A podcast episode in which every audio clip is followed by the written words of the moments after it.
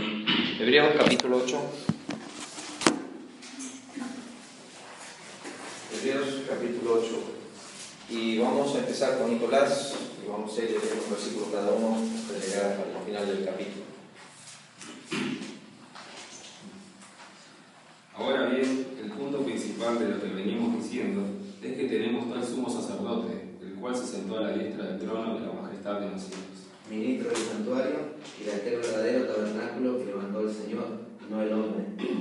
Porque todo sumo sacerdote está constituido para presentar ofrendas y sacrificios, por lo cual es necesario que también éste tenga algo que ofrecer.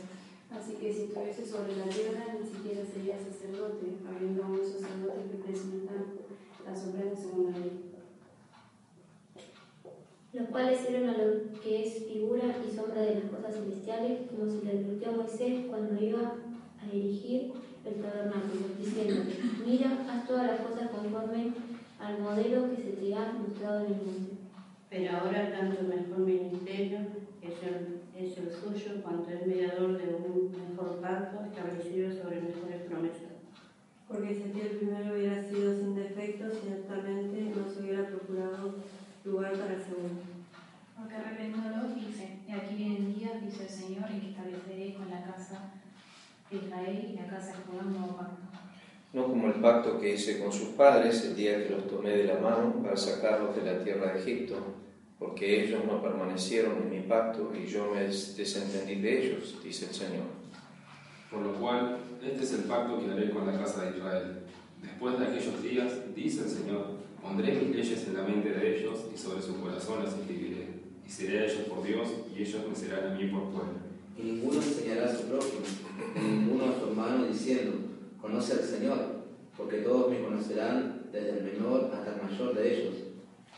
Porque seré propicio a sus injusticias y nunca más me acordaré de sus pecados y y de sus ini- iniquidades. Al decir nuevo pacto, ha dado por viejo el primero, y lo que se da por viejo y se envejece está próximo a desaparecer. Hoy vamos a orar.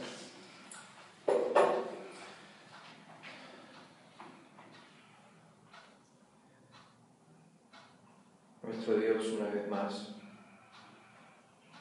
nos acercamos a aquel que ha hecho el ojo que ve y el oído que oye. y qué ciencia hay en esto que es incomprensible a nosotros, que la ciencia lo estudia y se maravilla. Sabemos, oh Dios, que estos, algunas explicaciones que nos da tu palabra acerca de tu ciencia y tu sabiduría, el salmista dijo, tus manos me hicieron y me formaron.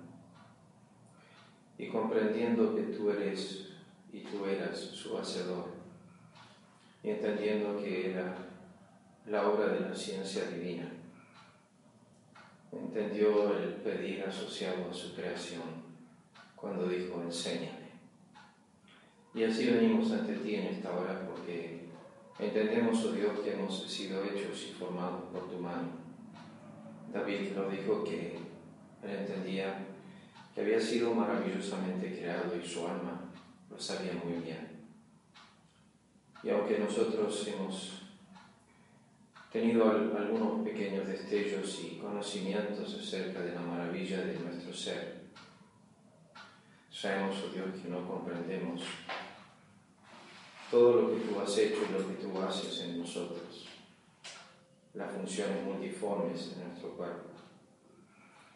Y por eso venimos ante tu palabra, porque tú sabes que necesitamos los ojos del hombre interior, los ojos del cual Pablo habla a los Efesios cuando ora por ellos, que los ojos de su entendimiento sean iluminados.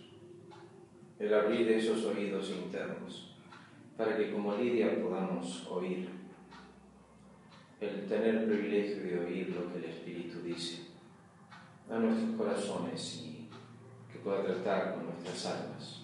Tú sabes nuestra gran necesidad en esta hora. Oraríamos con el salmista su misma oración. Abre mis ojos y miraré las maravillas de tu ley. Necesitamos que prepares, necesitamos que inclines, necesitamos que la pluma sea tomada por el Espíritu de Dios para escribir en la tabla de nuestro corazón. Necesitamos tu obra y te agradecemos y guía nuestros pensamientos en esta clase, en esta hora te lo pedimos en el nombre de Cristo. Algunas cosas a, remarcar antes de empezar con el capítulo 8. Ah, primeramente que nada, estuvimos mirando por dos semanas el capítulo 7 y en sí, cuando desarrollamos el capítulo, desde el versículo 11 hasta el versículo 28, en sí, va dando algunas descripciones acerca de la grandeza de este sacerdote, que más adelante, casi llegando al final del texto, se nos habla acerca del versículo 26, tal sumo sacerdote nos convenía, santo, inocente, sin mancha, apartado a los pecadores, hecho más sublime que los cielos. Ah, por así decir, había tres ministerios que Dios había dado a Israel, uno era del rey, otro era el profeta y otro el sacerdote. El rey gobernaba sobre el pueblo, el profeta era la voz de Dios hacia el pueblo, o sea, el profeta representaba a Dios delante del pueblo, y el sacerdote era el que presentaba al pueblo delante de Dios. El sacerdote tenía que eh, siempre presentarse ante Dios por causa del pueblo, lo cual lo vimos en Hebreos el capítulo 5, y así sucesivamente en el libro de Hebreos. O sea que tenemos un solo sacerdote que nos representa ante el Padre. Hemos recordado esto, pero se lo vuelvo a recordar que en el, en el, en el Antiguo Testamento, en el tabernáculo, que hemos hecho ya varias veces la representación está en lugar santísimo, después ah, el lugar santo, y afuera, como ya dijimos, había una pieza llamada lavacro, y un poco más afuera, casi llegando a la puerta, estaba el altar de bronce. Hemos hecho referencia a esto, ¿por qué les digo? Porque cuando se traía la ofrenda, no se examinaba a mí o a ti, porque era evidente que éramos los pecadores. Pero se iba en detalle a examinar lo que iba a sustituir pecador, el animal. Se lo examinaba en tres partes, su cabeza, su interior y sus pies. Y el sacerdote tenía que examinar cuidadosamente al animal que iba a ser presentado a la perfección y que debía ser perfecto a favor del que venía con pecado. Lo que se buscaba es que el animal sea sin mancha, no el pecador. El pecador ya es manchado, es pecador. Entonces, en el santuario, cuando el sacerdote, cuando el, que venía con el animal venía hacia el altar, el sacerdote ni miraba al pecador. Nosotros muchas veces pensamos que Dios me está mirando a mí para o acercamiento o aceptación permanencia. No, no, lo que se está mirando en el cielo es a Cristo. Es a Él. Él es nuestro sustituto, o sea, es el Cordero que se puso en nuestro lugar. Es el que está en representación nuestra. O sea que lo que Dios está examinando no es solamente meramente su sacerdocio, porque su sacerdocio es inigualable en este sentido, que Él trajo, Dios trajo el cordero y después cuando Él se acercó al altar, en vez de traer un animal, Él mismo se ofreció aquí. Entonces la examinación del Nuevo Testamento, y ustedes lo saben, se examina por tres cabezas, tres apóstoles, el apóstol Juan, el apóstol Pedro y el apóstol Pablo. Pablo el de conocimiento dice no conoció pecado, Pedro el de actividad dice en él no, había, no, eh, no hizo pecado, y Juan hablando de intimidad dice en él no había pecado, o sea, se examinó al Cordero. Y el Cordero era perfecto, entonces nuestra aceptación ante Dios tiene que ver con el sacrificio, el Cordero, no con nosotros, los que nosotros nos acercamos. Eso por un lado. El otro tema que vamos a ir desarrollando es en el capítulo 8 tenemos no solamente el mejor sacerdote en capítulo 7, y que en este sacerdocio eh, salté un poco, pues no daba para el tiempo por la clase, pero noten en el versículo 24 y 25 de capítulo 7, dice, por cuanto permanece para siempre. O sea, uh, este no, no vamos a llegar un día al santuario donde tenemos este sumo sacerdote que ya no está. Su compasión siempre está. Su amor siempre está. Los otros, como dice el autor de los Hebreos, por causa de la muerte no estaban. Y eso muchas veces en una iglesia que tiene un pastor por muchos años es un problema. Y lo digo simplemente primero por, por, lugar que un pastor tiene que llenar si el pastor ha sido bueno, si ha sido cuidador de las ovejas, si ha habido atención, si ha habido enseñanza, lo que sea. A veces es muy difícil reemplazar, eso pasa con la iglesia del pastor Piper o de MacArthur, o de otros hombres que Dios ha utilizado grandemente y es casi imposible eh, que otro pueda meterse en ese lugar y llenar, por más bueno que sea. Eh, Josué ya tenía ese temor y ese problema cuando tuvo que reemplazar a Moisés. pero me gusta la frase de Dios a Moisés porque Dios no exaltó a Moisés. Y fue para el bien de Josué eso cuando descendió del monte y esta vez Moisés no vino, pero vino Dios y habló con Josué en capítulo 1 dice Moisés, uno podría ser dador de la ley, murió. Moisés el que pasó el pueblo a través del mar rojo murió. Moisés el que dio el maná, murió, cuántas otras cosas, pero la frase de Dios en reemplazo de Josué es Moisés, mi siervo, ha muerto. El único lugar que tenés que ocupar es el de siervo. Moisés, mi siervo, necesito, necesito otro siervo. Necesito otro que sirva al pueblo como sirvió Moisés y que me sirva a mí. Me gusta eso David también. Hechos dice que murió conforme a la voluntad de Dios, sirviendo a su generación. No es difícil hacer eso, queridos hermanos, servir. O sea, bajo la gracia de Dios y el lograr de Dios, eh, servir a, a, donde Dios nos ha puesto. Pablo dijo sirviendo al Señor con toda humildad. me gusta eso porque estaba en Éfeso, pero él no dijo servir a la iglesia ni servir a los hermanos, él dijo servir al Señor. Y ese enfoque es otro enfoque aún más necesario cuando servimos a Cristo, cualquiera sea el aspecto, si tenemos una escuela dominical, o si tenemos el ministerio de la limpieza en la iglesia, o el ministerio de ayuda, o el de visitación, o cualquiera sea el ministerio que tengamos, el tema es servir al Señor en esos aspectos, porque Cristo enfatizó eso en Mateo capítulo 25, cuando cuánto lo hiciste a uno de estos más pequeños, mismo lo hiciste. En el proceso tenemos el mejor sacerdote, el mejor pacto, pero quiero que noten conmigo ahí en el versículo 25 del capítulo 7, dice, por lo cual también, por lo cual puede también salvar. Lo que eh, el tema de nuestra salvación descansa lo dijimos así, pasando ligeramente, sobre su omnipotencia, sobre su brazo y no sobre el nuestro. Le pertenece a Él nuestra salvación. ¿Cómo va a ser nuestra confesión en el cielo cuando estemos en la presencia de Cristo? Hice lo mejor que pude. Eh, traté, guardé nueve de los diez. Eh, mantuve una vida correcta de, lectura, de oración, de, de, congregar, congregarme, no falté a las reuniones. Dios va a balancear todo eso, ¿cierto? Va a mirar vamos a estar pensando en esas cosas en cuanto a nuestra salvación. ¿Qué, ¿Qué, pasará con esas confesiones que hay dentro de nuestros corazones, a veces que ahora tenemos y que no voceamos abiertamente en cuanto a nuestra salvación?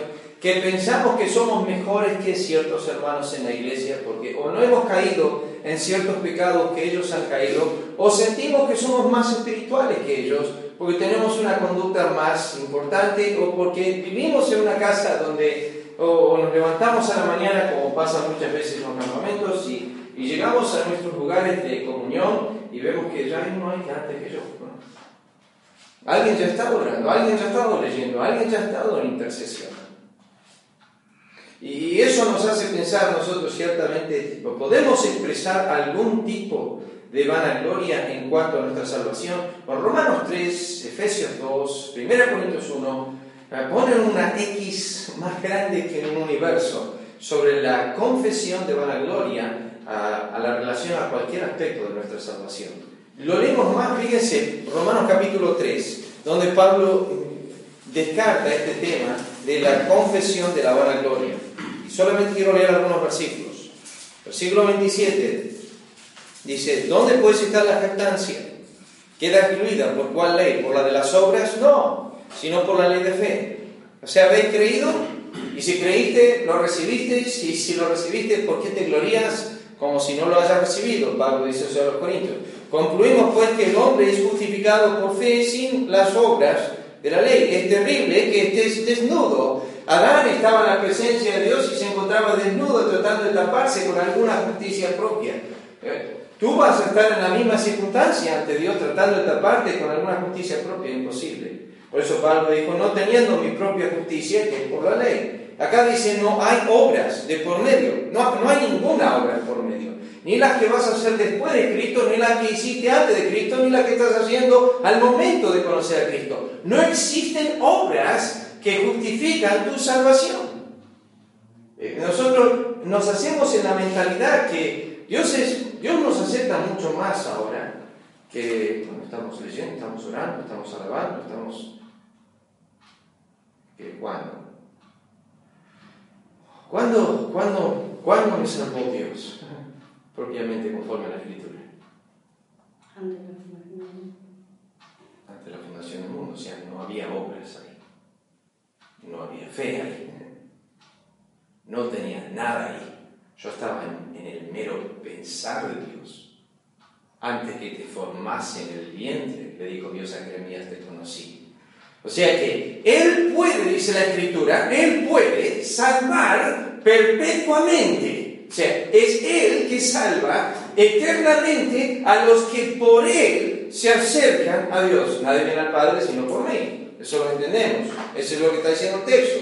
Noten lo que dice el versículo 29 que Dios solamente es Dios de los judíos, no es también Dios de los gentiles, ciertamente también de los gentiles. Porque Dios es uno y Él justificará por la fe a los de la circuncisión y por medio de la fe a los de la incircuncisión.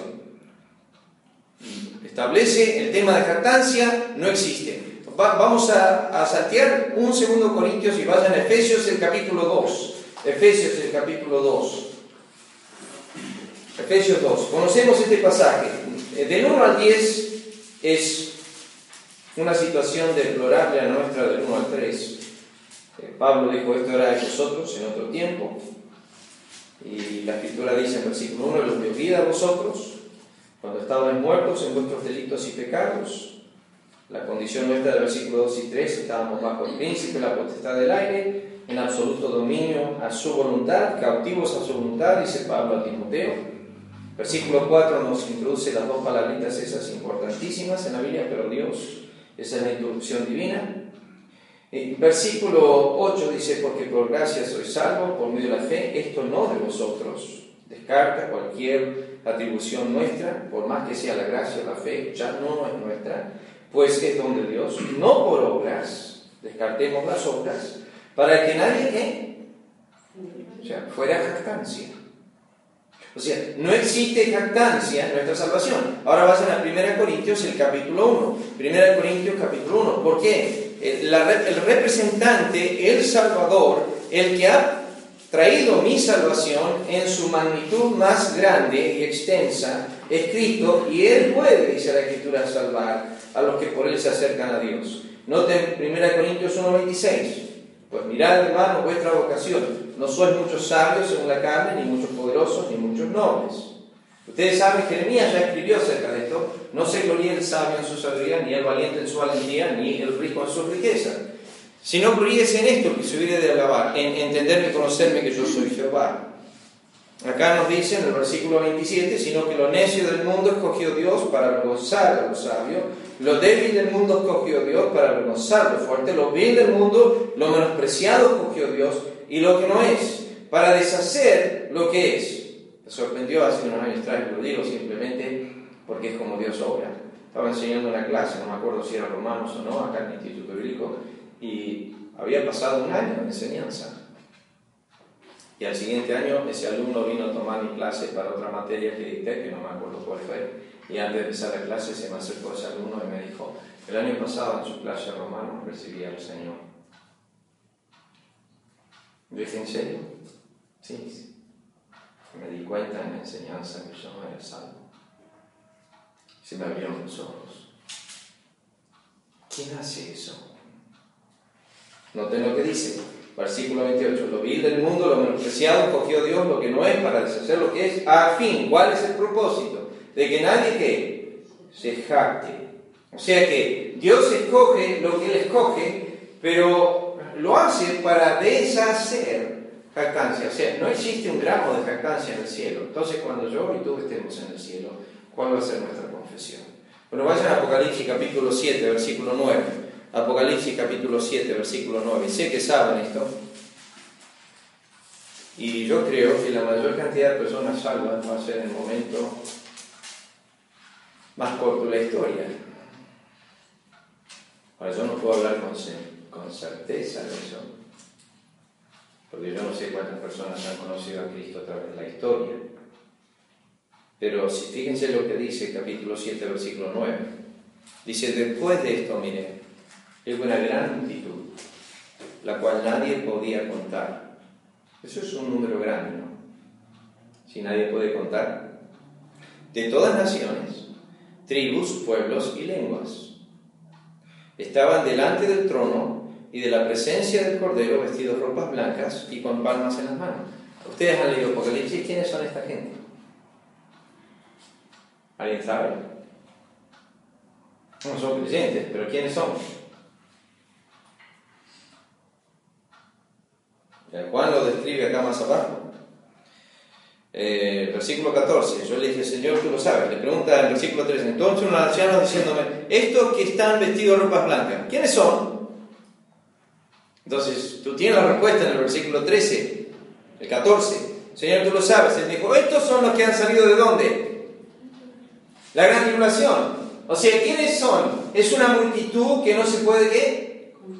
O sea, innumerable la cantidad de personas que son salvas en la gran tribulación.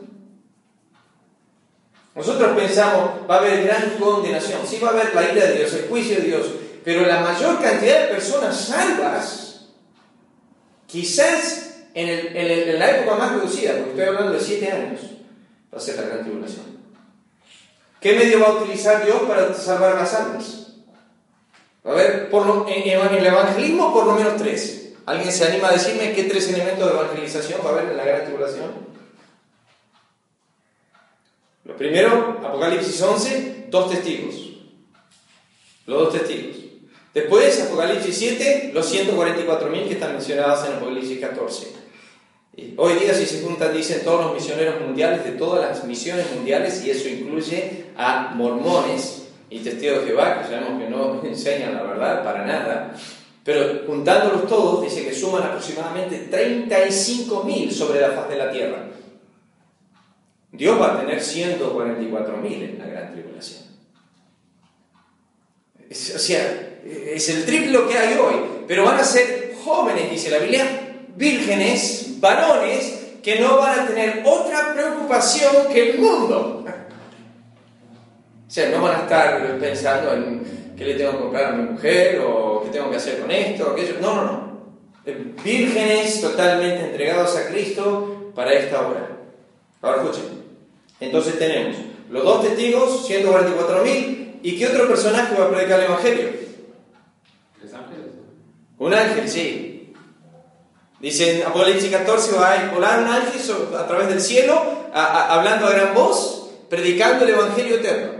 Entonces, si no escucharon los dos testigos, si no escucharon los 144.000, tienen al ángel que va a asegurarse de que sucede. Pero después hay otro que va a predicar. ¿Qué elemento va a utilizar Dios para infundir temor?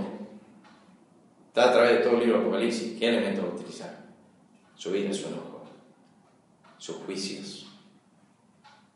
Se llama juicio con misericordia. Me gusta mucho el pasaje de, de Habacuc sobre esto. Dice, en la ira acuérdate de la misericordia. Eso va a ser la gran tribulación.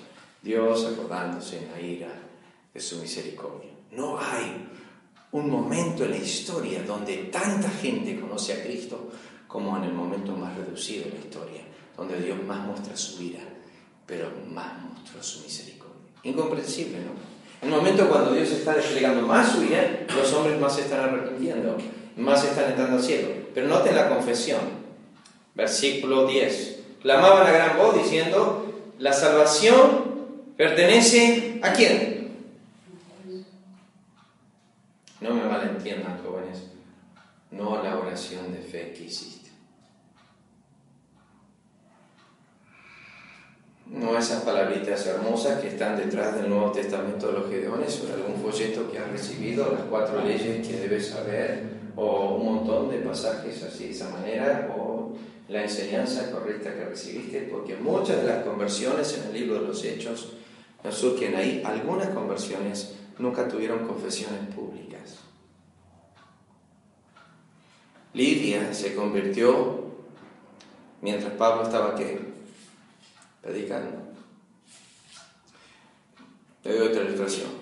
La casa de Cornelio, Pedro estaba predicando y dice el Espíritu de Dios cayó sobre los oyentes. y Pedro seguía el sermón. Pará, pará, que todavía no terminé. Espera, espera. Cuando termine vamos a dar la oración de fe y después que terminamos con la oración de fe, ahí puede ser salvo. El Espíritu de Dios obvió todo eso. Pasó por alto hasta el sermón de Pedro. Pedro estaba predicando en Hechos 3 y le preguntaron diciendo, ¿qué debemos hacer para ser salvos? Compungido de corazón. En Hechos 10 no preguntaron nada de eso. En, Hechos capítulo 8, eh, eh, Felipe está yendo hacia un eunuco y lo encuentra y le pregunta, y estaba predicándole y de repente el eunuco le pregunta sobre el bautismo. Nosotros no, ese es un paso mucho más adelante en tu vida con el Señor. ¿Cómo, ¿Cómo te voy a bautizar ahora si yo no conozco tu conducta? ¿Dejaste el cigarrillo ya? ¿Dejaste el alcohol? ¿Qué, qué me impide, le preguntó, ser bautizado? Una sola cosa dice. Si crees, bien puedes. No voy a entrar en discusión con lo que creen tus pastores, lo que enseñan. Pero yo te digo lo que dice la Biblia. Si crees, bien puedes. Nada de curso de bautismo, ni curso de discipulado, no. Si crees, bien puedes. Fuiste aceptado al reino, porque no vas a ser aceptado. Y vemos un montón de evidencias de esa índole, pero acá noten lo que dice el versículo 10. La salvación pertenece a nuestro Dios que está sentado en el trono y al Cordero. Si van al libro de Jonás, Jonás dice lo mismo. La salvación es de Jehová. Le pertenece a Dios. Si Él me escogió de la fundación del mundo, utilizó medios, ¿sí? quizás un folleto, quizás a mi hermano o mi hermana, quizás algún pariente, quizás alguien que me golpeó la puerta.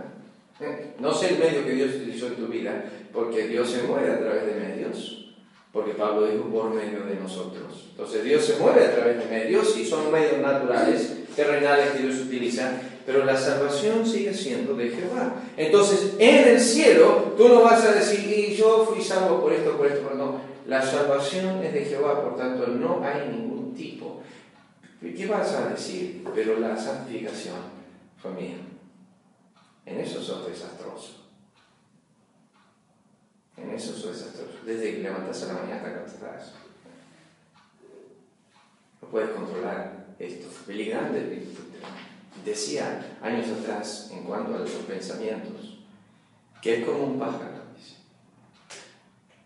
No podemos impedir que aterrice en la cabeza, pero sí podemos impedir que haga un nido. Muchos de nosotros, los pensamientos que vienen a nuestras cabezas, lo empezamos a cultivar tristemente. La salvación de Jehová. Entonces, teniendo en mente, vuelvan ahí a Hebreos el capítulo 7, nos dice simplemente, puede salvar perpetuamente a los que por él se acercan a Dios. Entonces, tenemos en capítulo 9 vamos a estar mirando el mejor santuario y capítulo 10 la mejor ofrenda. Pero todo parte de la base de Cristo el mejor sacerdote, ahora el mejor pacto. Fíjense capítulo 8, versículo 1. Pablo lo dice de esta forma. Ahora bien, el punto principal de lo que venimos diciendo es que tenemos tal sumo sacerdote, el cual se sentó a la diestra del trono de la majestad en los cielos. Hemos hecho referencia de esto porque esto parece ser crucial en varios pasajes del libro de Hebreos al tema del asiento, la silla, en el santuario. Ya dijimos que acá en el santuario mismo no había silla en ningún momento. Hay un lugar que en el inglés la traducción de propiciatorio es asiento de misericordia. Es el único lugar donde tú puedes sentarte ante Dios. Si tú estás en la presencia de Dios y te puedes sentar en ese lugar, es solamente porque ha tenido eterna misericordia de tu alma. Pero déjame decirles esto. No había, no había silla acá, no había silla acá, no había silla. Los sacerdotes debían ministrar de pie siempre. Sabemos eso. Y, y se acuerdan los pasajes, fíjense capítulo 1, versículo 3. Capítulo 1, versículo 3. Dice el cual, siendo el resplandor de su gloria, la imagen misma de su sustancia, quien sustenta todas las cosas con la palabra de su poder, habiendo efectuado la purificación de nuestros pecados por medio de sí mismo, esta pequeña frase, se sentó. ¿No? Se sentó. O déjenme decirles, primeramente que nada, que el tema de sentarse a la diestra o sentarse era un lugar de honor, exaltación y poder. Pero lo vamos a desarrollar eso pero fíjense en el capítulo 10 de Hebreos, capítulo 10. Capítulo 10 de Hebreos, hay referencias a él estando en la presencia de Dios. Capítulo 10, versículo 12. Pero Cristo, habiendo ofrecido una vez para siempre un solo sacrificio por los pecados, se ha sentado a la diestra de Dios. Ahora, el tema es esto. Este era el santuario terrenal. Este es el santuario terrenal. La escritura nos dice que en este santuario no había sillas. ¿Qué significaba? Bueno, varias cosas. Pero una de cosas que significaba que el sacerdote nunca su obra se acababa. Significa nunca alcanzaba a realizar lo que tenía que hacer. Cada año se hacía memoria de los pecados con el sacrificio. Eh, lo único que hacía era cubrir, no remover. Nunca se sacaba el pecado. Simplemente el sacerdote venía a traer memoria de que el pueblo era pecador y por eso el sacrificio y todos los años lo mismo. El pecado seguía estando, nunca se removía. Solamente se ponía como un tipo de tapa encima por el momento. Y Dios pasaba por alto, conforme a Romanos capítulo 3, en su paciencia los pecados pasados, con la mira de que, él, que Cristo iba a ser la propiciación por esos pecados. Entonces la silla, la falta de silla, representaba que el sacerdote no podía descansar día y noche. Pero hay otros siervos que no pueden descansar y que no son pecadores. Hay otros siervos que nunca se sientan. ¿Quiénes son? Ángeles. Hebreos capítulo 1, fíjense lo que dice, versículo 13. ¿A cuál de los ángeles dijo Dios jamás? Siéntate. No parece ser tan, tan importante eso, pero, pero ¿a cuál de los ángeles dijo Dios jamás? Siéntate. Descansa, ya estás. Tu labor ha sido terminada. No tenés que seguir haciendo. Los ángeles tienen algunas cosas interesantes de ellos, conforme a Lucas capítulo 17. Yo no entiendo la mente del Señor, queridos jóvenes, y no voy a pretender decirles ahora esto. El otro día fuimos a una conferencia, algunos de los amados de distintas iglesias fueron, se llama Ante su palabra, y uno de los mensajes que escuché que era la Dios sea la gloria, me, me hizo erizar el pelo, tremendo la exposición de la palabra de ese mensaje, la magnificencia de la gloria de Dios. Me hace pensar en mi corazón, o sea, muchas cosas nosotros no entendemos y comprendemos, pero conforme a Lucas, y vuelvo a decirlo, no digo que lo pretendo entender, los ángeles sirven a Dios día y noche, y la Biblia dice que ellos han hecho lo que se les manda. Nunca hacen un poco más y nunca se pueden hacer menos. ¿Qué se dice de los siervos que hacen exactamente lo que tienen que hacer? ¿Cómo se les llama? Siervo inútil. Siervo inútil. Fíjense el comentario de Cristo en Lucas capítulo 17. Lucas el capítulo 17. Lucas 17. Ninguno de nosotros, ninguno de nosotros va a servir como ellos sirven. O sea, la perfección que ellos sirven, de la manera que ellos sirven. Dice el versículo 8, bueno, el versículo 7, ¿quién de vosotros teniendo un siervo que haga y apacienta el ganado, al volver del campo, luego dice, pasa, siéntate a la mesa? Sentate, no te hagas drama. Te hiciste todo bien, descansa un poco. No, dijo Cristo, no tengo versículo 8. Le dice más bien, prepárame la cena, ciñete, sírveme hasta que haya comido bebido. Y después de esto come y bebe tú. ¿Acaso da gracias al siervo porque hizo lo que le había sido mandado? Pienso que no. Así también vosotros, cuando hayáis hecho todo lo que os ha sido ordenado, decir, siervos inútiles somos, porque lo que debíamos hacer, hicimos. Escuchen, Dios en ningún momento en el cielo, en el servicio perfecto de los ángeles, va a decir gracias y sentate. Ya está, suficiente. Ellos, ellos sirven a Dios día y noche, pero no es que reciben algún tipo de recompensa o mérito por su servicio. Sin embargo, lo hacen continuamente en, en obediencia de buena voluntad ante el Dios eterno y sirve la escritura, dice, día y noche delante del trono. Y Dios tiene millones y millones de estos siervos que nunca reciben gratitud en el momento de descanso. En el momento de descanso. ¿Qué pasa cuando un creyente muere?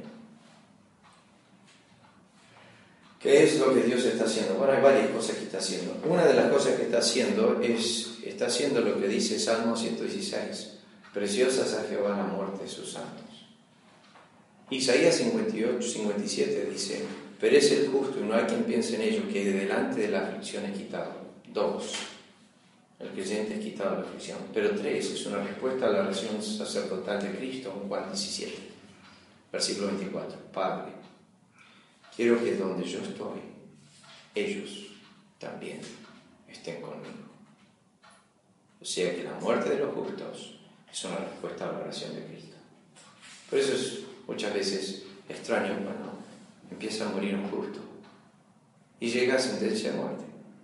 Y nosotros empezamos a decir, mm, hay que orar para que no se vaya.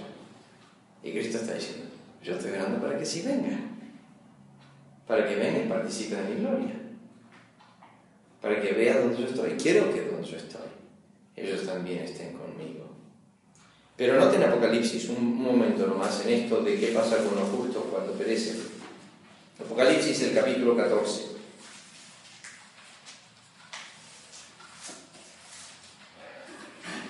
Dice el versículo 13, oí una voz, oí una voz desde el cielo, me decía, escribe, bienaventurad de aquí en adelante los muertos que mueren en el Señor. Sí dice el Espíritu, descansarán. Descansarán de sus trabajos, o algo que los ángeles no hacen, algo que el sacerdocio nunca pudo hacer. La escritura dice de Cristo y tiene que ver con su obra, que él, él, cuando estaba en la cruz, él utilizó esta palabra, consumado, consumado es. Ella dijo en Juan capítulo 17, versículo 4 y 5, y después antes de eso en Juan capítulo 4, versículo 34. Yo tengo una obra que hacer y tengo que terminar la obra que Él me dio, y aquí, Padre, he acabado la obra que me diste que haga. Y en la cruz dijo, consumado es. Cuando terminó, terminó. Habiendo hecho los cielos, la Biblia dice, Jehová que hizo el séptimo día. Reposó. Descanso. Dios en el Calvario a través de Cristo, cuando hubo terminado, se sentó. ¿Qué significa? Que nunca más, nunca más se va a tratar el tema del pecado. Lo sabemos eso. Déjenme leerles una nota. La idea de sentarse, por favor, vuelvan ahí a Hebreos el capítulo 8, versículo 1, y quiero que noten esto. Hebreos el capítulo 8, versículo 1, dice, ahora bien, el punto principal de lo que venimos diciendo es que tenemos tal sumo sacerdote, el cual se sentó a la diestra del trono de la majestad en los cielos. ¿Por qué el tema de la derecha? Yo sé que tiene que ver con la autoridad más. Pero déjenme darles lo que entendían los judíos. En la idea de la derecha, Pablo, si es el autor de los hebreos, recuerda a los judíos el tema del Sanedrín. En el Sanedrín había 70 hombres que gobernaban. Gobernaban los asuntos religiosos y civiles que sucedían dentro del pueblo judío. Esto pasaba también con los, romanos. El Sanedrín tenía cierto poder y autoridad, lo vemos en el tema del arresto de Cristo y la crucifixión. En esos miembros se ponían a juicio, se sentaba a un juicio. Había un escriba y un secretario. En ese momento el escriba se sentaba al lado izquierdo y el secretario se sentaba al lado derecho. El escriba tenía, la, tenía que escribir continuamente del lado izquierdo las condenaciones que pasaba el juicio del Sanedrín. Pero el lado derecho, el juez o el secretario que estaba de ese lado, estaba responsable de dar todos los perdones. O sea que del lado derecho se daba el perdón, del lado izquierdo se daba la condenación. Cuando la escritura, dice el pastor MacArthur, nos dice que Cristo se sentó al lado derecho, es porque su ministerio para su pueblo era siempre de perdón y en ningún momento de condenación. Cuando la Biblia dice se sentó a la diestra, es porque su ministerio va a ser siempre de perdón.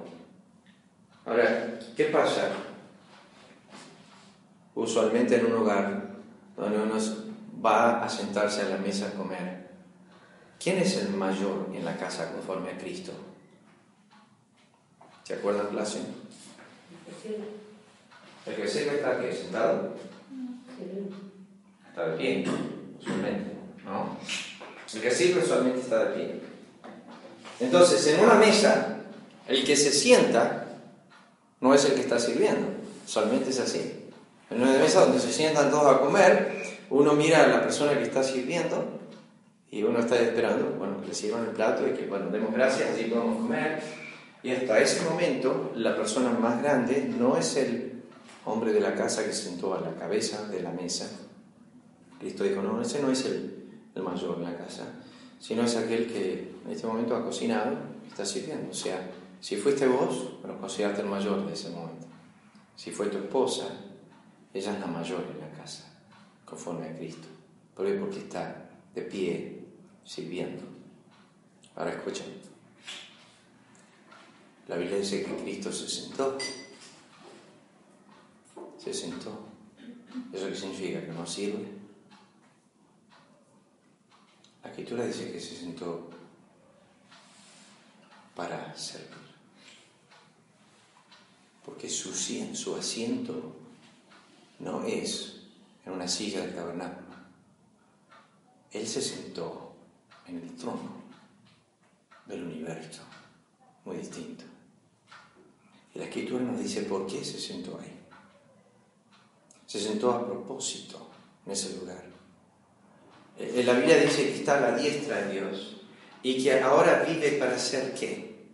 Ahí en ese lugar. ¿Qué hace Cristo en ese lugar? ¿Toma jugo naranja? No más No. Hay un momento de sus, desde que nosotros conocemos a Dios, donde ha dejado de o parar así o pausar en el servicio.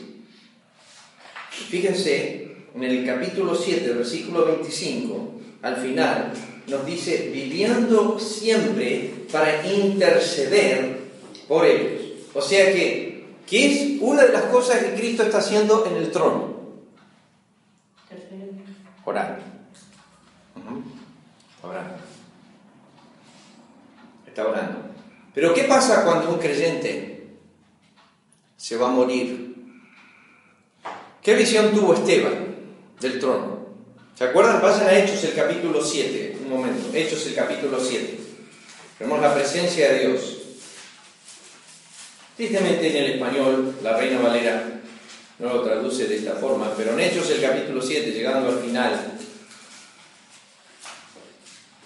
nos dice el versículo 55, Esteban lleno del Espíritu Santo, puesto los ojos en el cielo, vio a la gloria de Dios y Jesús que estaba a la diestra de Dios. La traducción literal en muchas traducciones es Jesús estaba como, no sentado, sino de qué? Estaba de pie. Literalmente el Señor, algunos creen, cuando Esteban estaba siendo introducido a gloria, se paró. La Biblia dice, levántate delante de quién? Delante de los ancianos. El levantarse cuando una mujer entra a, una, a un lugar es una señal de qué? de repente. Eh, en muchos hogares, cuando una mujer entra a una pieza, eh, he conocido esto, en muchas casas, los varones han sido enseñados a ponerse de pie. Eh, le incomoda muchas veces a la mujer. Pero es una señal de qué? De respeto. La Biblia dice cuando un joven, un anciano, viene a saludar a un joven, ¿qué tiene que hacer el joven? Quedarse sentado y decir, hola, ¿qué tal, viejo? No. ¿Debe qué? Parece, parece, es señal de respeto. Delante de las caras, dice la Biblia, te levantarás. Eso lo dice Levítico capítulo 19. Pero este es el amo. Este es el Señor del universo. Este es el Señor de Esteban.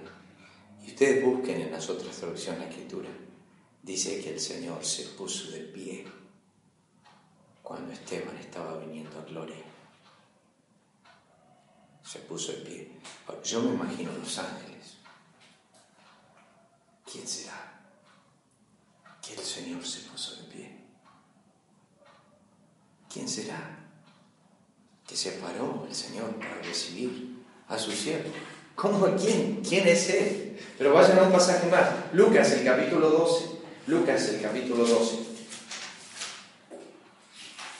Entonces, este, esta idea de, sentarse a la diestra eh, en, la mente del judío era eh, aquel que siempre iba a buscar perdonar, nunca iba a buscar, obviamente, destruir. Leemos el pasaje y, entran, toman un minuto más. Noten lo que dice. Ah, versículo 35. Estén encendidos vuestros lomos y vuestras lámparas encendidas. Y vosotros es semejantes a hombres que aguardan a que su Señor regrese de las bodas, para que cuando llegue y llame le abran enseguida. Bienaventurados aquellos siervos a los cuales su Señor cuando venga allí velando. De cierto os digo que se ceñirá, hará que se sienten a la mesa y vendrá a servirles. ¿Conocen esa mesa? La gran cena la boda del Cordero y uno mira la punta de la mesa y, está buscando al cordero, está buscando al esposo. La esposa está sentada en la mesa. Y estamos mirando, ¿a dónde está el esposo? Y de repente viene el plato. Y miramos, ah, gracias. Y es el esposo. Está de pie, Y cuando me pasa el plato veo la marca en sus manos, porque es el que sirve. Él se ceñirá, dice la Escritura, y Él servirá la mesa. Porque Él siempre sirve. Él siempre sirve a su pueblo. Dejamos ahí.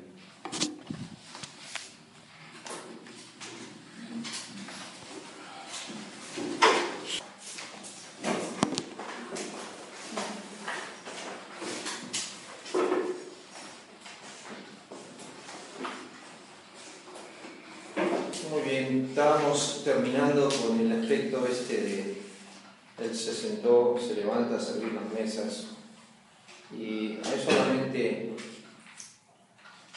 los siervos que están delante del trono no se sientan y se van a sorprender los ángeles al ver los siervos tan inútiles como nosotros, tan viles, tan pecadores, redimidos por su gracia y que vamos a ser invitados a sentarnos juntamente con Cristo.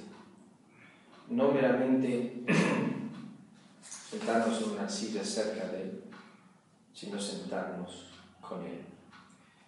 Esta es la obra de gracia, de tomar a los más miserables pecadores, no solamente hacerlos sus hijos y sus siervos, amarlos, pero llevarlos a una altura sublime de, de sentar, de honrar, de dar esa, esa honra, como dice, dos pasajes lo conocen, Efesios, lo tengo en las notas ahí, Efesios 2.7, 2.6, que se nos hizo sentar juntamente con Él en lugares celestiales en Cristo. Pero quiero que noten en Apocalipsis capítulo 4, pasaje que ya hemos leído, y solamente para recordar Apocalipsis capítulo 3, perdón. El versículo 21, Cristo dijo al que cielo le daré que se siente conmigo en mi trono. Eh, ¿Se acuerdan que la mamá de Jacobo y Juan pidió si uno se podía sentar a la derecha o a la izquierda? Quería que los, los lleven una honra y gloria. Pero aquí tenemos este aspecto del Señor que va a honrar a todos sus hijos con el sentir de que se pueda sentar con Él en su trono. No, no, no puedo explicarlo, porque años atrás, como ya dije, he estudiado el tema este del trono y cuántos tronos hay. Bíblicamente hay un solo trono. No es que está el Hijo en un trono al costado o al lado de... Conforme al versículo 21, está sentado en el trono del Padre. Es el trono del Padre, eh, hay un trono. En Apocalipsis 4 se ve a alguien sentado, en Apocalipsis 5 se ve a Cristo de pie delante del trono pero sigue habiendo uno sentado. y Cristo está sentado con el Padre en su trono y conforme a Apocalipsis 4, 3, versículo 21, nuestra honra va a ser esa.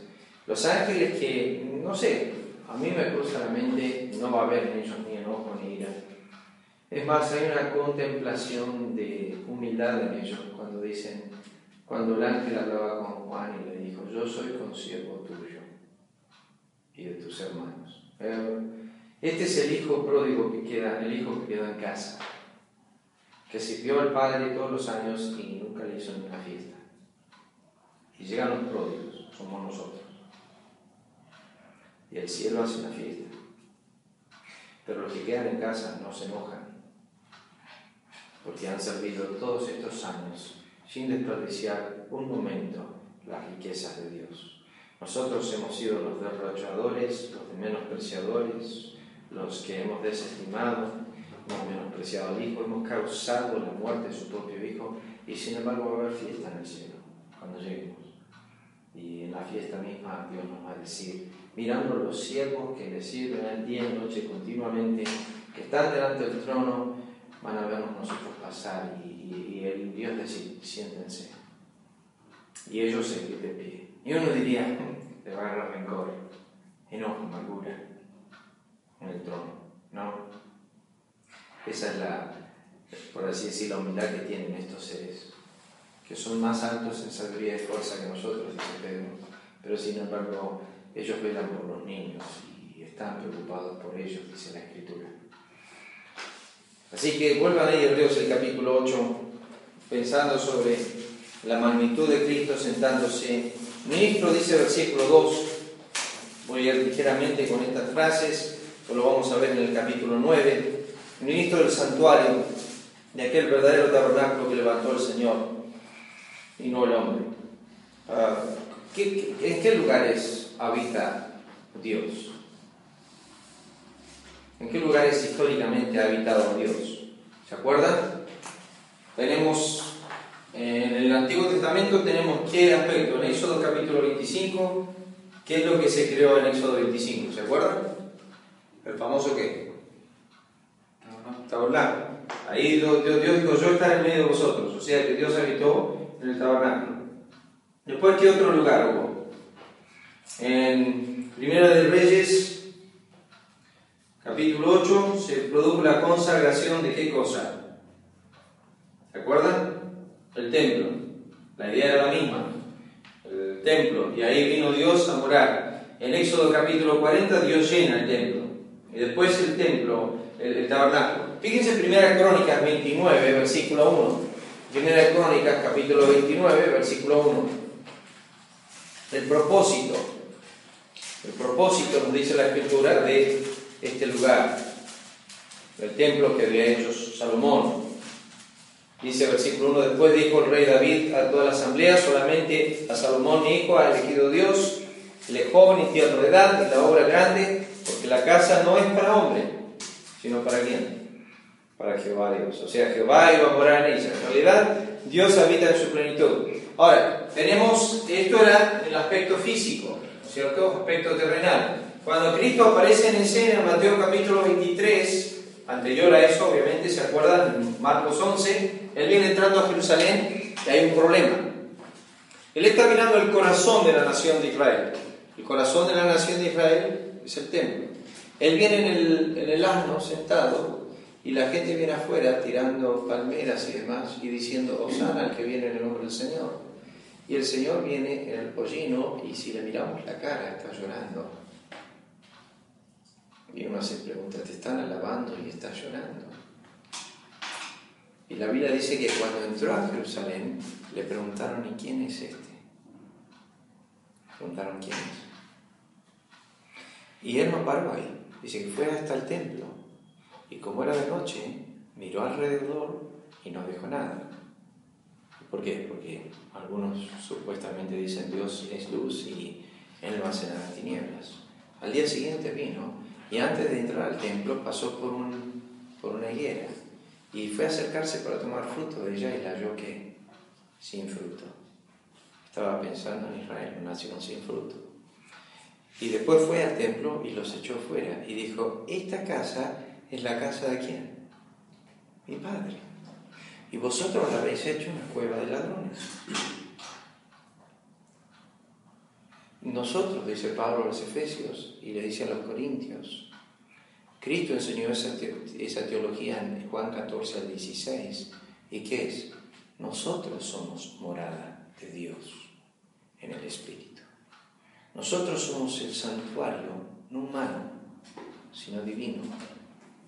Dios vino a ser morada a nosotros. Judas, el no Iscariote, le preguntó al Señor, ¿cómo te manifestarás a nosotros y no al mundo? Él dijo, yo y mi Padre vendremos a vosotros y haremos morada en vosotros. El Dios tripartito, hemos hablado eso en la clase de vida espiritual, ¿se acuerdan? ¿Cuántos tomaron mi clase de vida espiritual? En la clase espiritual tenemos estos tres, el hombre entre sus tres partes, este es su espíritu, esta es su alma y este es su cuerpo. Aquí habitan sus cinco sentidos, aquí está lo que conocemos como inteligencia, emociones y voluntad. Y aquí también está inteligencia, emociones y voluntad. Pero en el hombre no regenerado, esto está entenebrecido. Él, él vive acá. En el hombre espiritual, Dios ha venido a morar, Padre, Hijo y Espíritu Santo. Dios ha hecho su morada y Él mora acá. Él habita en el hombre. Él, es la morada, es un, eh, tu cuerpo. ¿Por quién fue hecho?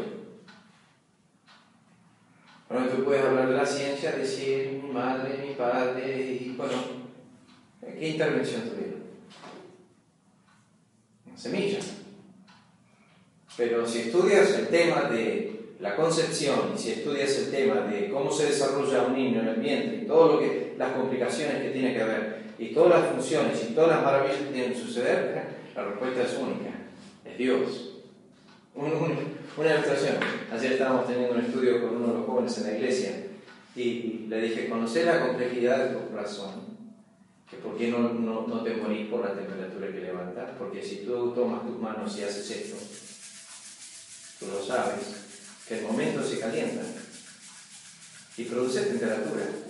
Tu corazón está rozando continuamente. Está haciendo esto, músculo.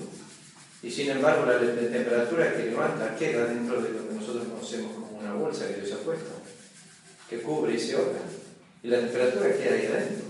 Y no sale. Pero si Dios no hubiese puesto eso, la temperatura que levantaría tu corazón haría que vos te mueras. En pocas horas.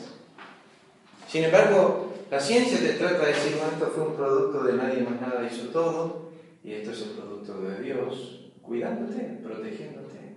Es su ciencia, es su maravilla. Pero la pregunta es esta, ¿por qué hizo mi cuerpo? Cristo dijo por qué fue hecho su cuerpo. ¿Ustedes se acuerdan? Vayan a, Hebreos, el capítulo 10, versículo 5. Hebreos, el capítulo 10. Vamos a llegar a esa porción, pero quiero que noten conmigo. Aquí, nosotros somos el santuario de Dios. Creo que en todos en uno de esos libros dice, el hombre enamorado a Dios en espíritu y no haya descanso hasta que haya hecho, hasta que haya encontrado su descanso en Dios y Dios en él. Es así. La Biblia dice en Eclesiastés que Él hizo eh, al hombre eterno en su espíritu. Dice, puso eternidad en el corazón de ellos. Es impresionante. Si Dios puso eternidad en el corazón, significa que cosas temporales no lo llenan. Por eso el hombre tiene la persecución terrible, placeres, eh, eh, riquezas y todo, y trata de llenar, pero hay un vacío eterno. El único que llena el vacío eterno es Dios. Eclesiastés 3.10 dice, puso eternidad en el corazón de ellos. Entonces, no se puede llenar nuestros corazones con las cosas temporales si el vacío que Dios puso es eterno. Pero no en Hebreos capítulo 10, versículo 5. Por lo cual, entrando en el mundo, dice sacrificio, ofrenda, no existe. Más me preparaste cuerpo. Me preparaste cuerpo. Versículo 7. Entonces dije, aquí vengo Dios para hacer tu voluntad. Él, vino para hacer la demostración letra por letra, palabra por palabra del Padre. Cristo dijo, el que me ha visto a mí, ha visto al Padre. O no sabe que el Padre está en mí y que las obras que yo hago y que las palabras que yo digo son de Él, no son mías. Felipe, ¿cuánto tiempo hace que estoy contigo y no me conoces? Estaba hablando de un, alguien habitaba en Él. Alguien moraba en él, era su padre. Él dijo, mi padre hace estas obras yo también las hago, pero mi Padre está en mí, Él las hace. Morar a Dios en el Espíritu. Entonces, cuando vamos al Nuevo Testamento, dice, vuestro cuerpo y vuestro espíritu son qué? ¿Templos de quién? De Dios. Del Espíritu Santo. Dios ha hecho morar su espíritu en nosotros. Entonces, el santuario no hecho de manos. ¿Por qué? Porque Hechos capítulo 17 dice que Dios no habita en templos hechos por manos que humana. Me acuerdo años atrás pasando por el colegio, por Monte Grande, por la Plaza Monte Grande, con el 165 yendo a casa, iba uno de mis compañeros y se persignó al pasar la iglesia católica. Le pregunté, le dije, ¿por qué haces eso? Él me dijo, porque Dios está ahí. Y yo le dije, Dios no está ahí. Él me dijo, claro que Dios está ahí. No, la Biblia dice que de Jehová la tierra es su plenitud, y Él llena los cielos y la tierra, y los cielos de los cielos no los puede contener. Le dije, si vos querés encontrar a Dios, Dios está en todo lugar, en todo tiempo. Y le dije, la Biblia dice que está tan cerca a nosotros que palpando lo podemos tocar. Eso dice Hechos. Pero él dice, no, ese, ese templo que hizo la iglesia, ese es donde Dios está. No, nosotros, la iglesia se reúne, la iglesia es la morada de Dios en el Espíritu. Yo soy la morada de Dios en el Espíritu. Por eso eh, hay un montón de implicancias en cuanto a eso, pero la simpleza de esto noten en Hebreos el capítulo 8, versículo 2, dice, ministro del santuario aquel verdadero tabernáculo que levantó el Señor y no el hombre. Entonces, Cristo, ¿dónde ministra? ¿En qué santuario ministra? ¿O dónde debería estar? Jóvenes, déjenme decirles esto. Aprendí años atrás, años atrás. Empecé a hacer un estudio sobre frases que ustedes conocen en. Sería bueno que tomen una concordancia, si tienen, y busquen la frase en Cristo. Pero la otra frase es Cristo en vosotros. Es impresionante cuánto eso van a encontrar en el Nuevo Testamento. Yo en Él estoy escondido. Por eso me dice Colosenses. En el principio Adán tomó a su esposa y la escondió de Dios. Cristo tomó a su esposa y la escondió ¿dónde? En Dios. Hay una diferencia muy grande. Cristo esconde su esposa en Dios, el lugar más seguro. No hay forma de entrar ahí, de penetrar esa santidad, esa justicia. O sea, Él ministra en el santuario de nuestros corazones, Él ministra en el santuario eterno. Dios ministra a través de Él en nosotros. Es por eso que dos pasajes para, para cerrar este tema. Noten Filimón. No, saltemos Filimón. Hebreos, capítulo 13. Fíjense, Hebreos capítulo 13. Y, y después Efesios capítulo 3. Voy a saltear Filimón. Pero quiero que noten esto. Versículo 20. El Dios de paz que resucitó de los muertos a nuestro Señor Jesucristo, gran pastor de las ovejas, por la sangre del pacto eterno, os haga aptos en toda obra buena, para que hagáis su voluntad, haciendo Él en vosotros. Decía, a ver, clase, miren un segundo. Haciendo Él. ¿De quién está hablando?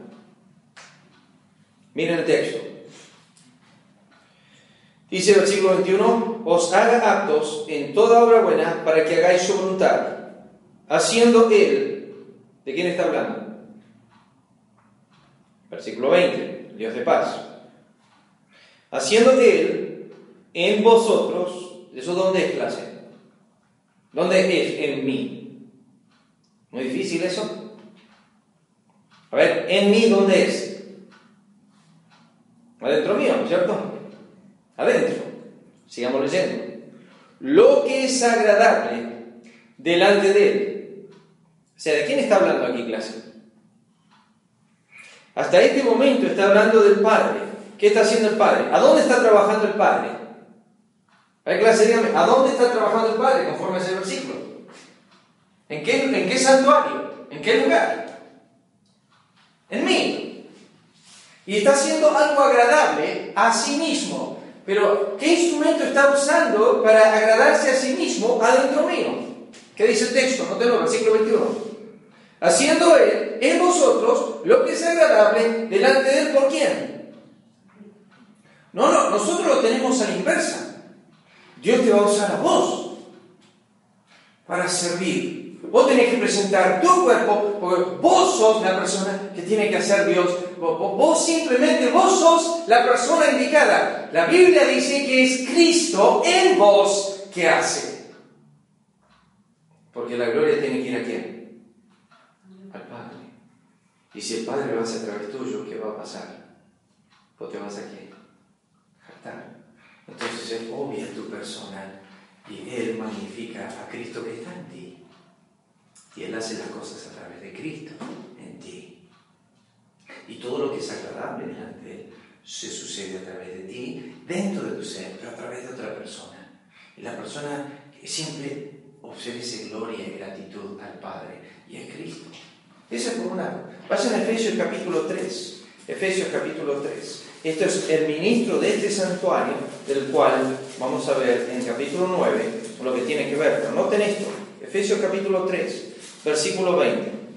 Dice, y aquel que es poderoso para hacer todas las cosas mucho más abundantemente de lo que pedimos o entendemos, según el poder que actúa donde clase Volvemos al santuario de Dios en nosotros. Sigan leyendo. A Él sea gloria en la iglesia. En realidad no es en Cristo Jesús. Las traducciones pueden mirar distintas traducciones, pero es por Cristo Jesús. por todas las edades, por los siglos de los siglos. Amén. Sé que es Cristo que hace a través de la iglesia para la gloria del Padre, Dios actúa en nosotros con su poder. Pablo le dice eso a los colosenses. O sea, Él es el ministro de este santuario, pero estamos hablando del santuario eterno. El santuario eterno, vuelvan ahí a Hebreos, el capítulo 8. El santuario eterno. Eh, todo sumo sacerdote está constituido para presentar ofrendas y sacrificios por, por lo cual es necesario que también éste tenga algo que ofrecer. Ya lo hemos visto, eso lo va a relatar en el capítulo 10, el gran ofrecimiento de este. Pero déjenme hablar un poco eh, entendiendo que Él ofreció, primeramente se ofreció a sí mismo y no un animal, ofreció su sangre y no la de machos cabríos, removió los pecados, esto nunca lo vamos a entender. Con esto luchamos toda la vida. Muchos creyentes me han preguntado a mí en cuanto al tribunal de Cristo. Ayer estaba hablando con un joven en cuanto al tribunal de Cristo y empezó a llorar. sentía una carga en su corazón no, dice que estoy sufriendo como 2 Corintios 5.10, lo que dice. Le dije, ¿qué dice el texto? Dice, es necesario que cada uno de nosotros comparezcamos ante el tribunal de Cristo para que cada uno reciba lo que haya hecho en el cuerpo, sea bueno o sea malo.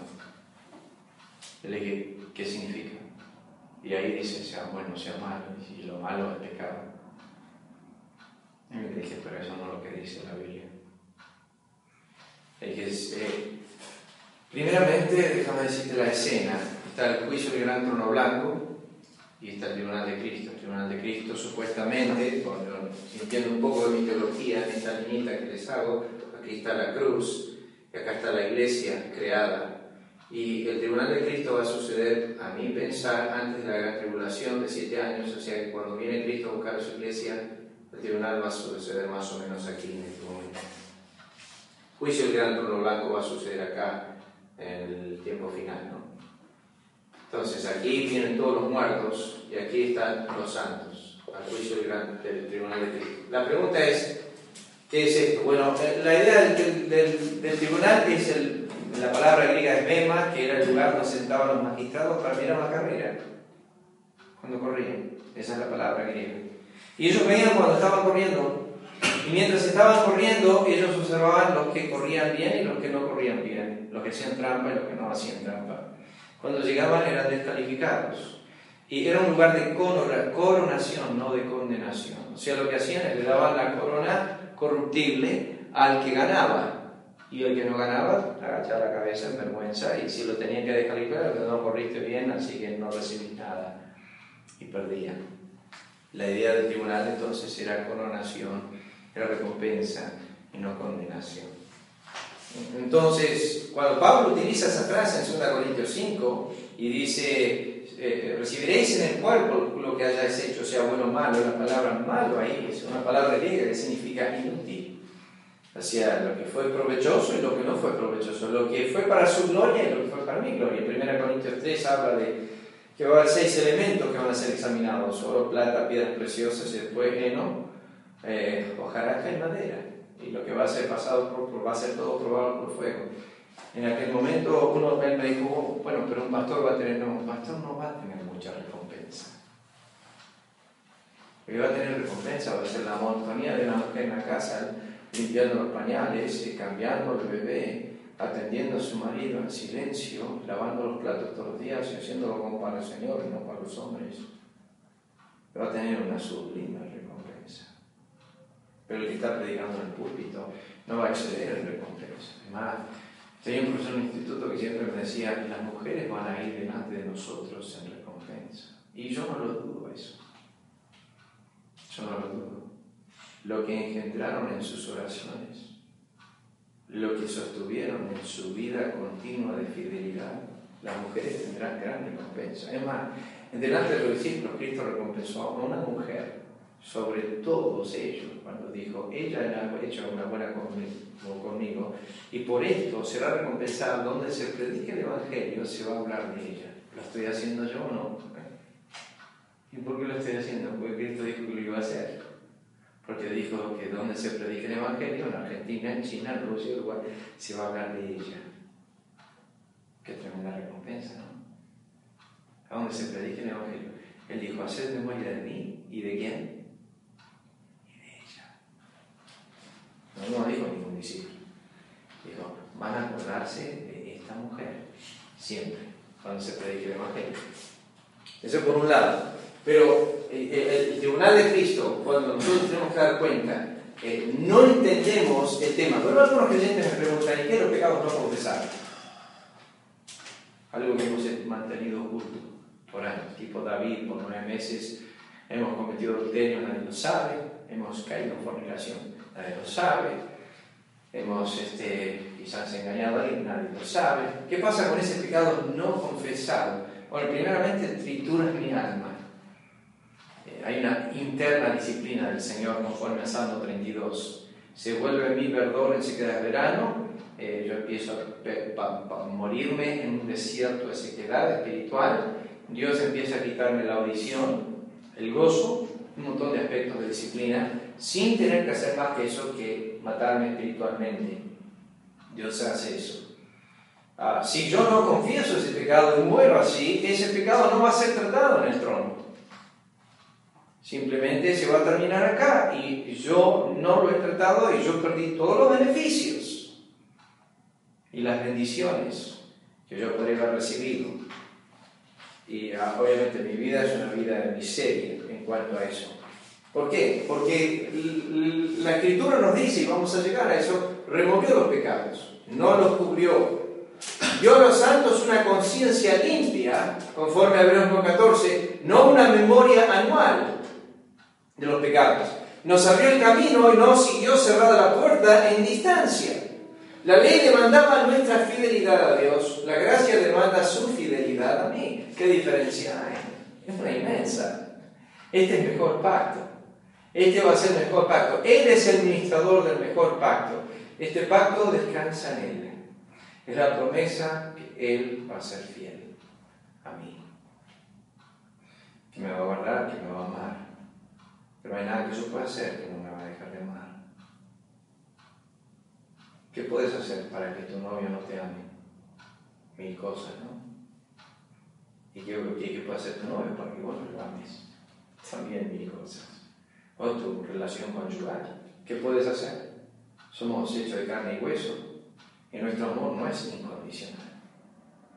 ¿Qué pueden hacer nuestros hijos para que por un momento estemos enojados, airados y demás? Ustedes saben, mil cosas podemos hacer y esa relación se rompe. Pero ¿qué puedes hacer para que Cristo te deje de amar?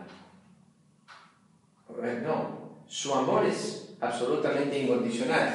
Y, y la gracia, la demanda es, Dios tiene que ser fiel a mí.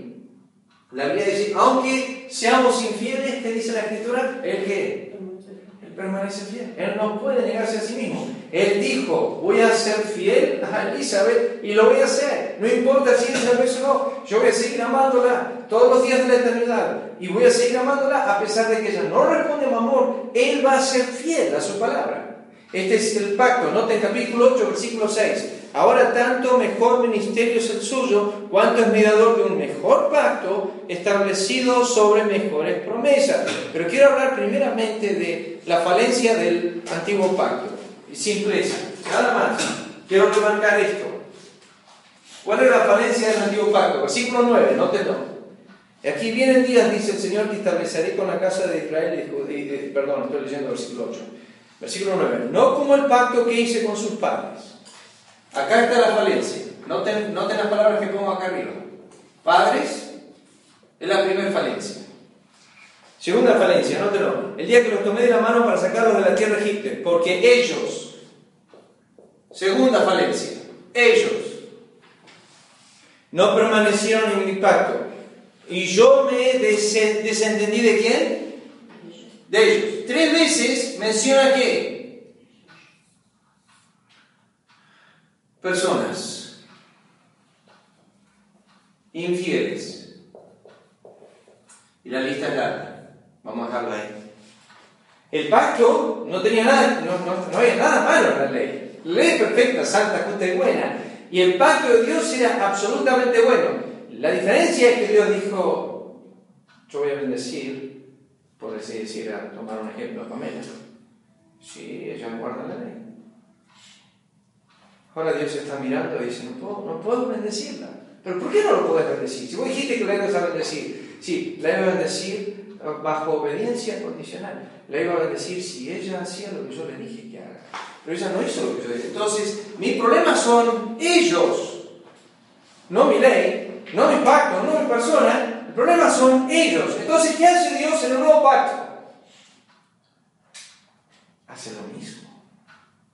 La palabra nuevo es no nuevo de algo que ya está en presencia, sino algo nuevo que nunca ha surgido. Esto es nuevo, es que ahora no estamos nosotros en el pacto.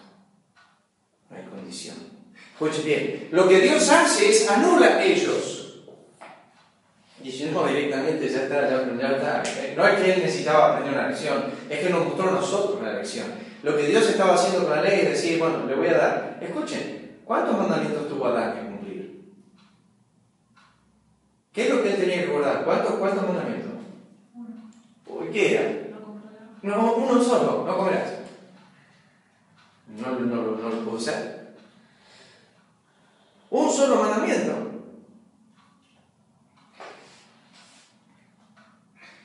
¿Cuántos mandamientos tienen los hombres hoy para no ir al infierno? Conforme ha hecho capítulo 17, versículo 30. Dios manda a todos los hombres en todo lugar, ¿qué cosa? Uno solo. Los hombres se van al infierno por quebrantar un solo mandamiento. No se arrepienten. Un solo mandamiento. Ellos no obedecen ese mandamiento y porque no obedecen al mandamiento de te arrepientes, ellos se mueren y van al infierno, porque no obedecen el mandamiento, uno solo. Y uno dice, no, pero son muchos. Escuchen, con uno solo tenéis problemas. Eh, te doy uno solo nomás. El último del decálogo. ¿Cuál es el último mandamiento del decálogo? El peor para mí. ¿Cuál es? ¿No qué? No codiciarás. Se van a ir al infierno porque no, no conocen la ley. No, una broma. No codiciarás. Ahí, ahí morimos todos. ¿O no le codiciaste algo a alguien? No de lo físico. ¿Le codiciaste algo a alguien? No codiciarás. Y acá tenemos el problema, nótenlo, versículo 9. Dios dice, yo, me, yo no permanecieron mi pacto, no hubo permanencia, yo me desentendí de ellos. O sea, no, ya está, pará, no, no puede ser que este pueblo... No, ya está. Y no lo pudiste bendecir. No, no puede. ¿Cómo lo voy a bendecir si el pacto era condicional? Yo le dije, vos haces esto, yo hago esto, haces esto, hago esto, vos haces esto, yo hago esto. ¿Y, y qué? No, es que nunca hicieron esto, entonces yo no pude hacer esto. Yo no pude bendecirlos porque ellos nunca obedecieron. Entonces, ¿cómo se introduce el nuevo pacto? Él tiene siete características, anoté acá. Tiene siete características, todas empiezan con yo. Ahora ustedes no lo van a ver así en Reina Valera, pero la traducción es en el, en el griego. Está el yo de Dios. Me encanta. Fíjense cómo dice, capítulo 8, primeramente versículo 10. Por lo cual, este es el pacto que haré con la casa de Israel después de aquellos días, dice el Señor. Primeramente, Él es el que lo hace, Él lo engendra, ¿ok? Él empieza. Es lo que dice la Escritura, que Él es Dios, el cual también lo hará, el que comenzó en nosotros la buena obra, la perfeccionará a Jesucristo. Él dice, yo soy el que estoy haciendo esto. Segundo, es un pacto, nótenlo, versículo 10 dice, después de aquellos días, pondré mis leyes en la mente. A, esta ley no es externa, no está en tablas de piedra, sino que está escrita en el corazón, en la mente y el corazón. O sea que esto va a ser un obrar interno, va a ser gracia que sale de adentro hacia afuera y no una reforma de afuera que supuestamente tiene que llegar adentro que nunca sucede. O sea, uno mira a una persona que está guardando la ley externamente, no, en realidad no la está guardando, no sabemos eso, no está sucediendo. Pero aquí tenemos, Dios dice, yo la pondré en la mente, yo las escribiré. Y después dice, versículo 10 al final, yo seré Dios. O sea, establece la relación irrompible en base a su pacto. Yo lo haré, yo lo pondré, yo las escribo, yo seré. Después, versículo 11, note lo que dice, Ninguno enseñará a su prójimo, ni ninguno su hermano, diciendo conoce al Señor, porque todos me conocerán, desde el menor hasta el mayor de ellos. Yo he notado conversiones genuinas y sinceras, yo no les tengo que decir. ¿Sabes quién el Señor habla a través de su palabra? Ellos vienen y me dicen a mí. Dios ha hablado a través de pasaje. El otro día vino un hombre a la iglesia y me dijo, leí todo el Apocalipsis, estaba bajo carga y convicción. Y Dios estaba obrando en él. Yo no tengo que decir nada. Es el Espíritu de Dios que está obrando. Dios dice, yo voy a enseñar. Y Él les enseña. Eh, Job dice, ¿quién enseña como Dios? Eh, él nos dio su Espíritu para enseñar. ¿Ustedes piensan que el Espíritu de Dios está faltando a la enseñanza? Que Él hay días que se rehúsa a enseñar. No hay disposición. A mí me sorprende que cuando alguien compra un celular nuevo, ¿no? Y su amigo, su compañero, que le dice, vení a casa que te quiero mostrar el celular nuevo que tengo. Ah, quizás por envidia. Mañana voy. Y usted está entusiasmado de contarle todas las, todas las cosas que tiene. Nada, no me interesa. Dios tiene tantas cosas para decirnos y contarnos, el Espíritu de Dios, acerca de lo infinito que hemos recibido en Cristo. Y sin embargo, a veces nuestra disposición no es la correcta. Pero noten, el, versículo 12, noten lo que dice, versículo, este es el, punto número 6. Seré propicio a sus injusticias. La palabra es, la palabra propiciar, la palabra misericordia. O sea, es Dios teniendo misericordia. Yo tendré misericordia, seré propicio. Ser propicio a mí, dijo el publicano, a mí, oh Dios, un pecador. la palabra propiciar es la palabra propiciatorio, del cual tiene que ver con el Antiguo Testamento y tiene que ver con apaciguar la ira de Dios. Dios apacigua su ira en su Hijo. Y después, el último punto del pacto, la última característica está mencionada en el versículo 12 al final, y es la única negativa nunca más me acordaré de sus pecados y de sus iniquidades. ¿Qué pasaba continuamente en Israel? Se hacía memoria de los pecados.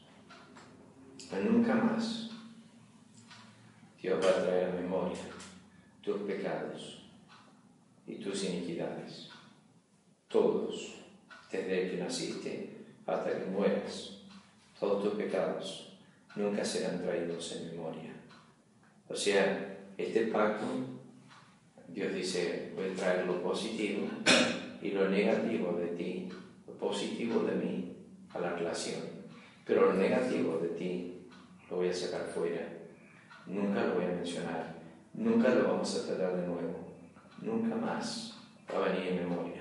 A mí me resulta interesante porque noten en Hebreos capítulo 6, versículo 10, que dice que Dios no es injusto para olvidar vuestra obra y el trabajo de amor. ¿No les parece esto extraño? Que el verbo que utiliza ahí, Hebreos 6.10, es Dios no es injusto para olvidar, pero es justo para qué? Perdonar. O sea que el vaso de agua que vos des sea lo más insignificativo. el mate que no me dieron hoy. Eh, eso él va a recompensar. Pero el adulterio que cometiste y destruiste hogares, Él no lo va a volver a traer en memoria. Hay cosa que es Él, ¿no? ¿Cómo es mi Dios? Que no se va a olvidar de lo insignificante, de aquello que hiciste para su gloria. Como el, el dibujo, ¿no? Del nene que viene al padre y le trae ese dibujo. No tiene, no tiene pie ni cabeza. Y el padre lo mira y dice, hermosura, gracias.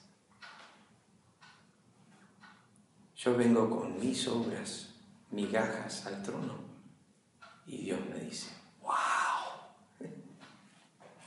Pero después ve mi miseria de pecados, cuando caigo en inmundicia, cuando ofendo, cuando hago todo lo que hago, dice, vamos a hacer que nunca pasó. Nunca pasó. ¿Te acordás, Señor? Dijo Spurgeon. Ayer fui al trono y le dije, Señor, ¿te acordás? ¿De qué dijo? ¿De qué? Ya fue perdonado. Nunca más ser mencionado. Nunca más ser recordado las misericordias esta mañana son nuevas. Ha quedado olvidado. Yo nunca más voy a traer a memoria. Nunca más lo voy a mencionar. O sea, cuando llegue esa gloria, Dios va a exaltar todo lo bueno que hiciste y nadie nunca va a saber lo malo. Esa es su infinita gracia, ese es su nuevo pacto. Olvidar todo lo malo, pero nunca va a cometer injusticia de olvidar una cosa buena que hiciste. Ese es el tremendo pacto que Dios está estableciendo con su Dejamos acá la